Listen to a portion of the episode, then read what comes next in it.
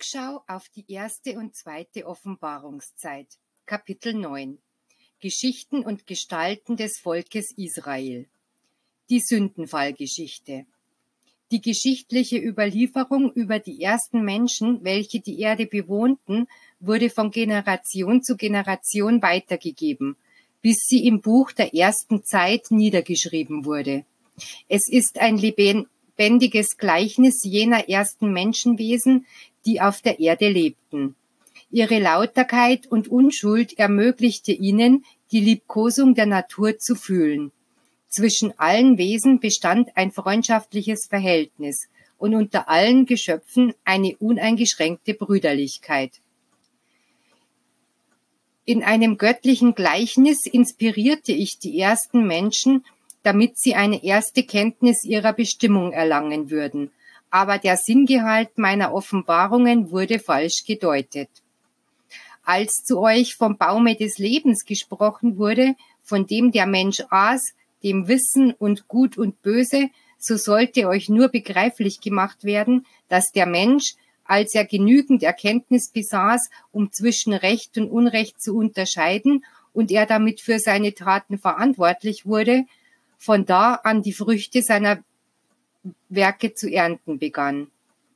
Ihr wisst, dass Gott zu den Menschen sagte, wachset und mehret euch und füllet die Erde. Dies war das anfängliche Gesetz, das man euch gab, o Volk.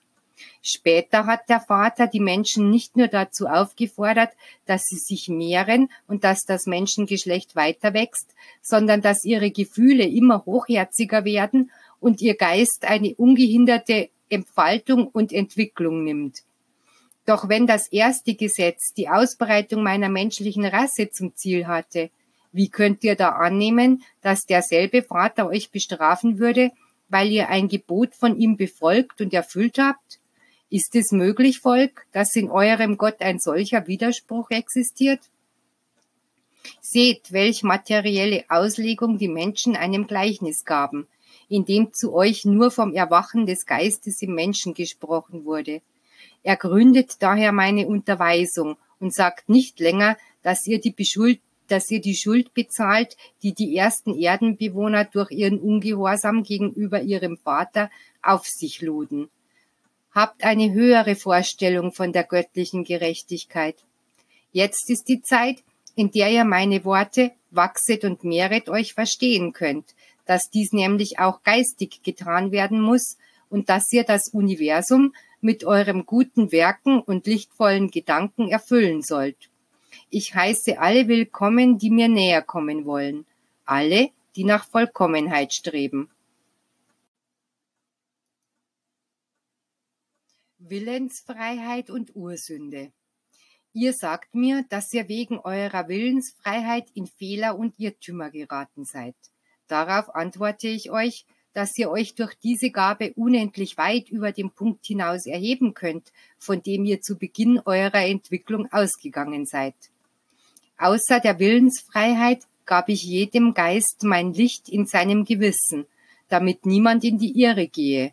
Aber die, die meine Stimme nicht hören wollten oder im Verlangen nach geistigem Licht nicht in ihr Inneres einkehren wollten, ließen sich bald durch die zahllosen Schönheiten des menschlichen Lebens verführen, verloren die Stütze meines Gesetzes für ihren Geist und mussten straucheln und fallen.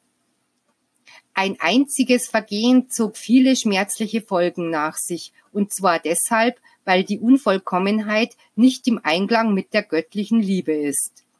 Jene, welche ergeben und reuevoll sogleich zum Vater zurückkehrten und ihn sanftmütig baten, dass er sie reinigen und von den Verfehlungen losspreche, die sie soeben begangen hatten, empfing der Herr mit unendlicher Liebe und Barmherzigkeit, tröstete ihren Geist, sandte sie aus, um ihre Fehler wieder gut zu machen und bestätigte sie in ihrer Aufgabe.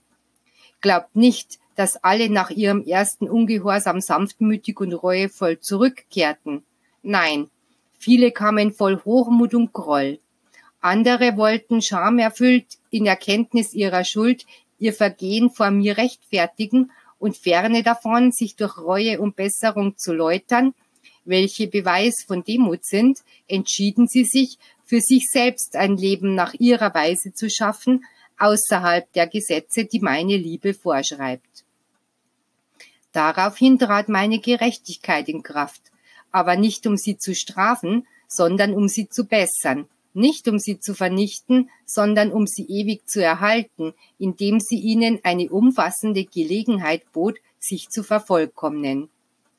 Wie vielen jener ersten Sünder gelingt es noch immer nicht, sich von ihren Flecken zu befreien, denn von einem Sturz zum anderen fielen sie immer tiefer hinab in den Abgrund, aus dem sie allein die Ausübung meines Gesetzes wird retten können.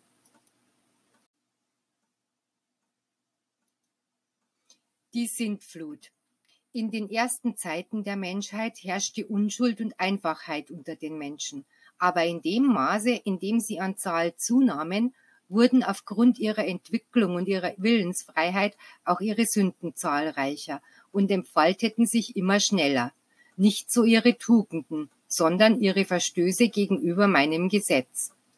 Da bereitete ich Noah vor, dem ich mich von Geist zu Geist kundtat, denn diese Zwiesprache habe ich vom Beginn der Menschheit an mit den Menschen aufgenommen.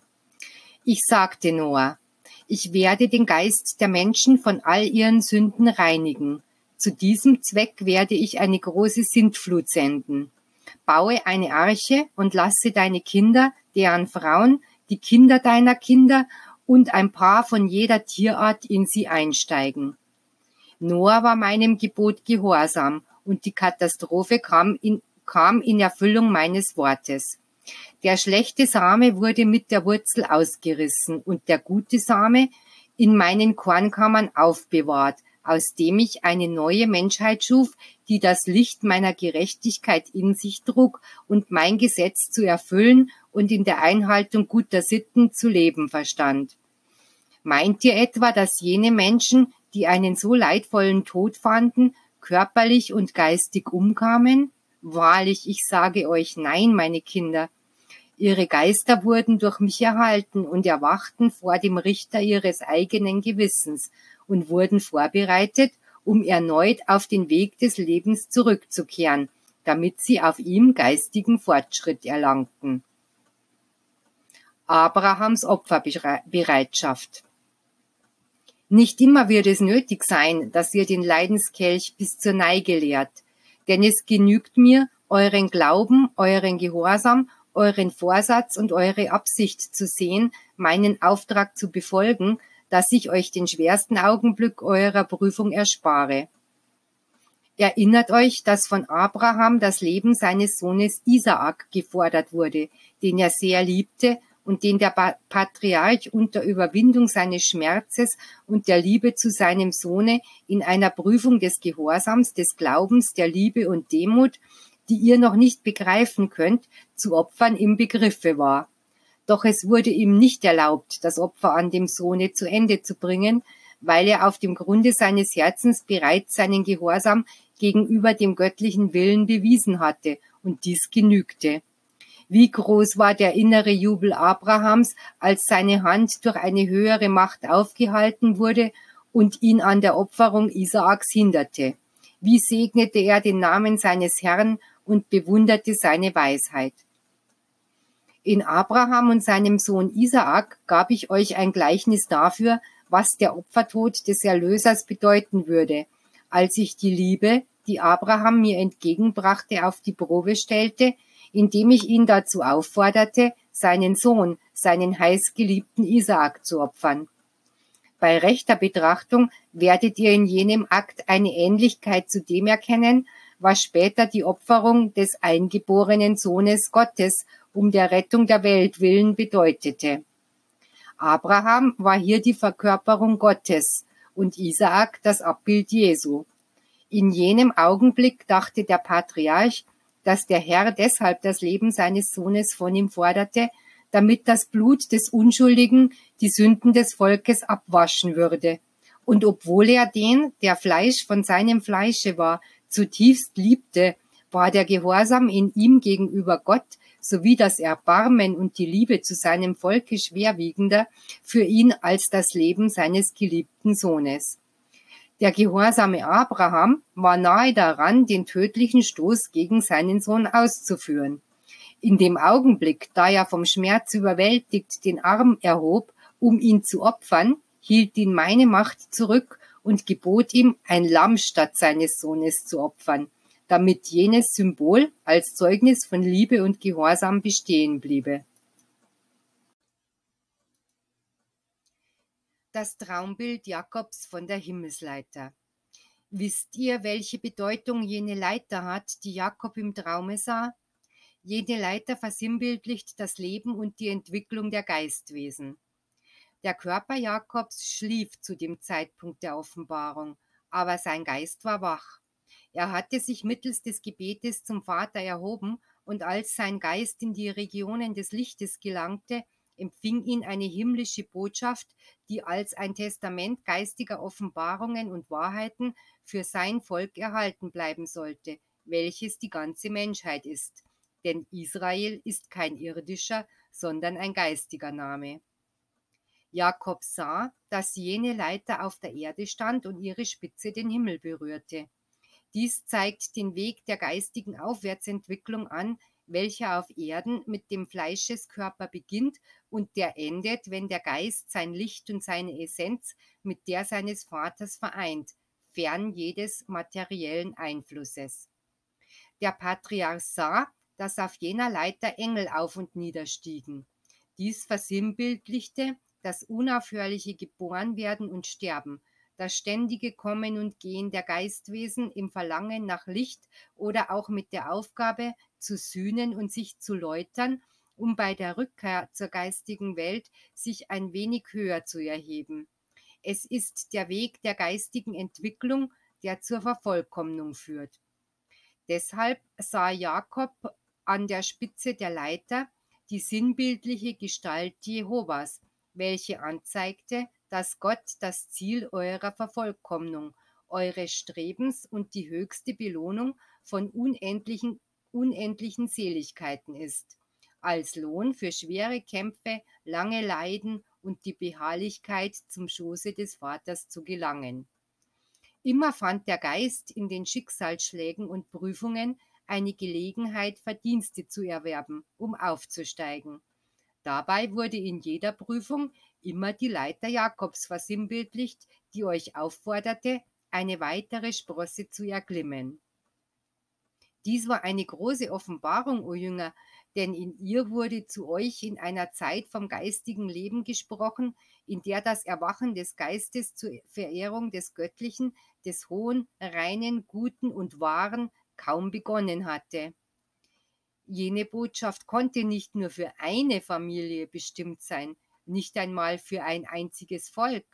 Ihre Essenz war geistig und hatte daher universelle Bedeutung. Eben darum sprach die Stimme des Vaters zu Jakob, Ich bin Jehova, der Gott Abrahams und der Gott Isaaks. Das Land, in dem du dich befindest, werde ich dir und deinem Samen geben, und dieser Same wird zahlreich wie der Staub der Erde sein. Ihr werdet euch nach Westen und nach Osten, nach Norden und nach Süden ausbreiten, und alle Geschlechter der Erde werden in dir und deinem Samen gesegnet werden. Josef und seine Brüder. Josef, Sohn des Jakob, war von seinen eigenen Brüdern an einige Händler verkauft worden, die auf dem Wege nach Ägypten waren. Josef war noch klein und hatte doch schon Beweise einer großen Gabe der Prophetie gegeben. Der Neid bemächtigte sich seiner Brüder, die sich seiner entledigten in der Meinung, ihn nicht mehr wiederzusehen. Doch der Herr, der über seinem Diener wachte, beschützte ihn und machte ihn groß beim Pharao von Ägypten. Viele Jahre danach, als die Welt von Dürre und Hunger geplagt wurde, hatte Ägypten, geleitet von den Ratschlägen und Inspirationen Josefs, genügend Vorräte angelegt, um der Heimsuchung standzuhalten. Da geschah es, dass die Söhne Jakobs auf der Suche nach Lebensmitteln nach Ägypten kamen. Groß war ihre Bestürzung, als sie erkannten, dass ihr Bruder Josef zu einem Minister und Berater des Pharao geworden war. Als sie ihn sahen, fielen sie zu seinen Füßen auf ihre Knie nieder, voll Reue über ihre Verfehlung, und sie erkannten, dass die Prophezeiung ihres Bruders in Erfüllung gegangen waren. Jener, den sie für tot hielten, war hier vor ihnen voller Macht, Tugend und Weisheit. Der Prophet, den sie verkauft hatten, bewies ihnen die Wahrheit der Prophetie, die der Herr ihm schon als Kind auf die Lippen gelegt hatte. Der Bruder, den sie gequält und verkauft hatten, vergab ihnen. Verstehst du, Volk? Jetzt wisst ihr, weshalb ich euch an diesem Tage gesagt habe, wann werdet ihr mich erkennen, wie Josef von seinen Brüdern erkannt wurde. Die Wüstenwanderung des Volkes Israel unter Mose. In der ersten Zeit stand Mose an der Spitze Israels, um es während 40 Jahren durch die Wüste ins Land Kanaan zu führen. Aber aus Ungehorsam, Unglauben und Materialismus lästerten die einen, andere wurden abtrünnig und wieder andere lehnten sich auf. Doch Mose sprach zu ihnen in dieser Situation mit Klugheit und Geduld, damit sie nicht den höchsten Willen verletzen, sondern demütig und folgsam wären gegenüber jenem Vater, der, ohne auf ihren Ungehorsam zu schauen, das Manna vom Himmel fallen und Wasser aus dem Felsen quellen ließ.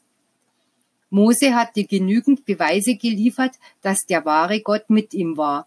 Doch das Volk wollte noch mehr Zeugnisse, und als der Sendbote die Menschenmengen bis zum Fuße des Berges Sinai gebracht hatte, rief er die Macht Jehovas an, und der Herr ehrte ihn und gewährte ihm große Beweise und Wunder.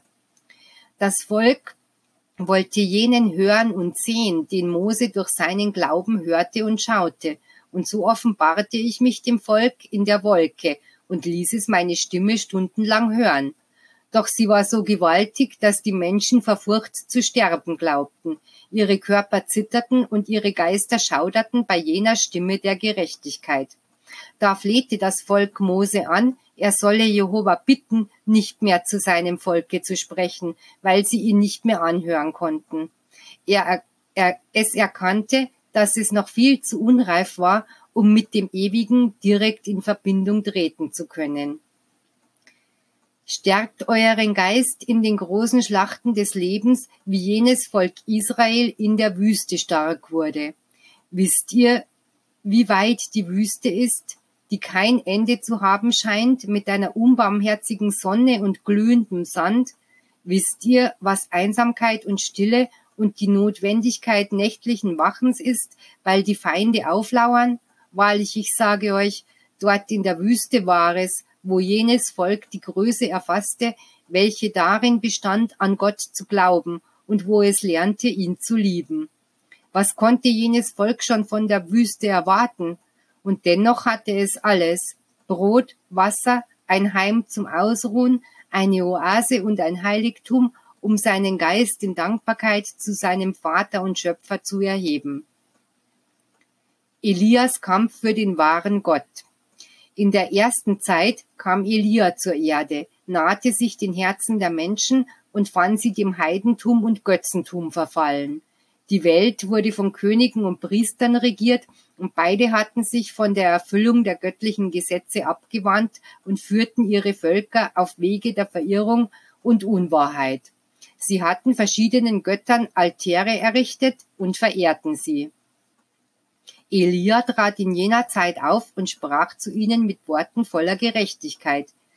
Öffnet eure Augen und erkennt, dass ihr das Gesetz des Herrn entweiht habt. Ihr habt das Vorbild seiner Boten vergessen und seid Kulten verfallen, die des lebendigen und mächtigen Gottes unwürdig sind. Es ist notwendig, dass ihr erwacht, auf ihn schaut und ihn anerkennt. Beseitigt euren Götzendienst und erhebt eure Augen über jedes Bildnis, mit dem ihr ihn dargestellt habt.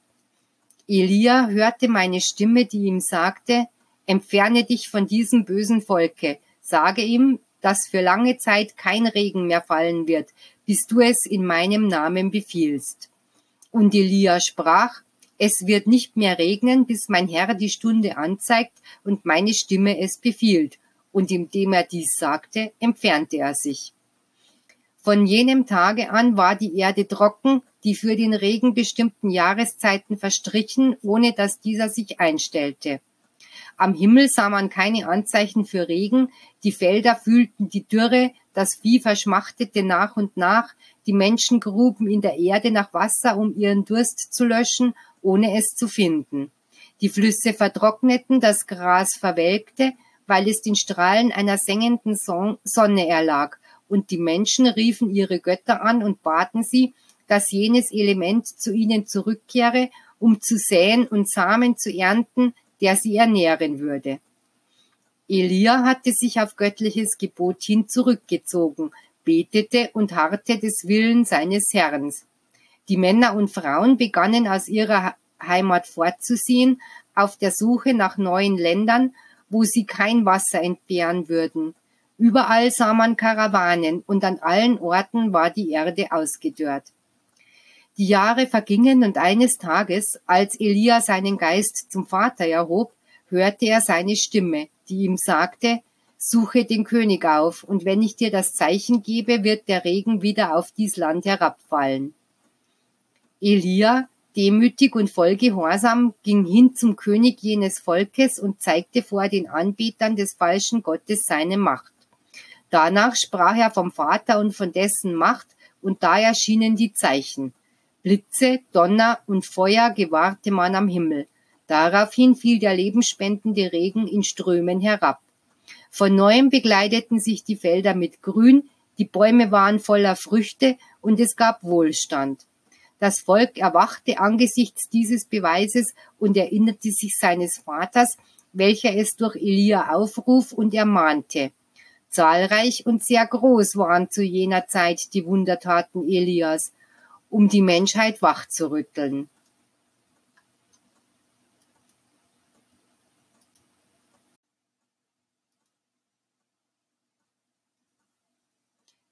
Die zwölf Stämme Israels.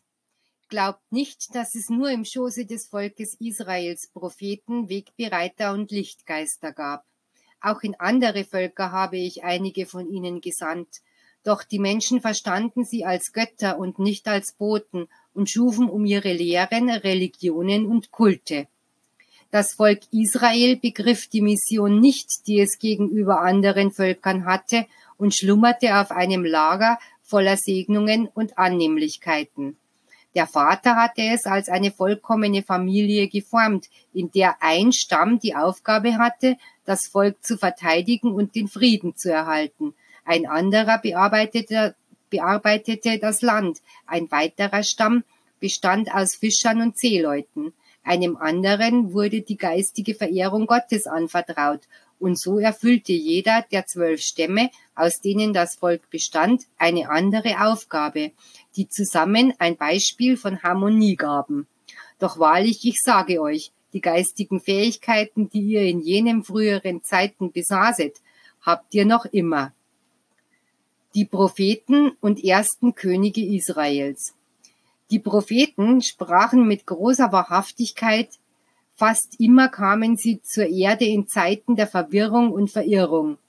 Sie warnten die Völker und forderten sie zur Reue und zur Umkehr auf, wobei sie große Heimsuchungen der Gerechtigkeit ankündigten, wenn sie sich nicht dem Guten zuwandten. Bei anderen Gelegenheiten sagten sie Segnungen voraus für die Befolgung und den Gehorsam gegenüber dem göttlichen Gesetz. Doch was jene Propheten sprachen, war eine Ermahnung zur Ausübung des Guten, der Gerechtigkeit und der gegenseitigen Achtung. Sie offenbarten nicht das Leben des Geistes, seine Bestimmung und seine Entwicklung. Nicht einmal Mose, den ich erwählte, um ihn zu meinem Stellvertreter zu machen und durch dessen Vermittlung ich das Gesetz für alle Zeiten übergab, sprach zu euch vom geistigen Leben.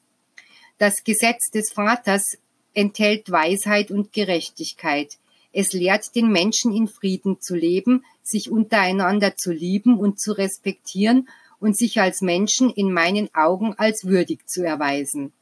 Aber Mose zeigte der Menschheit nicht, was es jenseits der Schwelle des körperlichen Todes gibt, noch wie die Wiedergutmachung der ungehorsamen Geistwesen beschaffen ist oder die Belohnung für die in ihrer Lebensaufgabe klugen und fleißigen.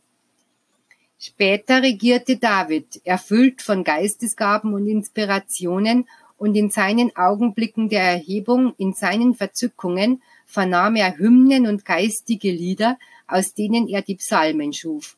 Mit ihnen sollte er das Volk Israel dazu einladen, zu beten und seinen Herrn die beste Opfergabe seines Herzens zu schenken.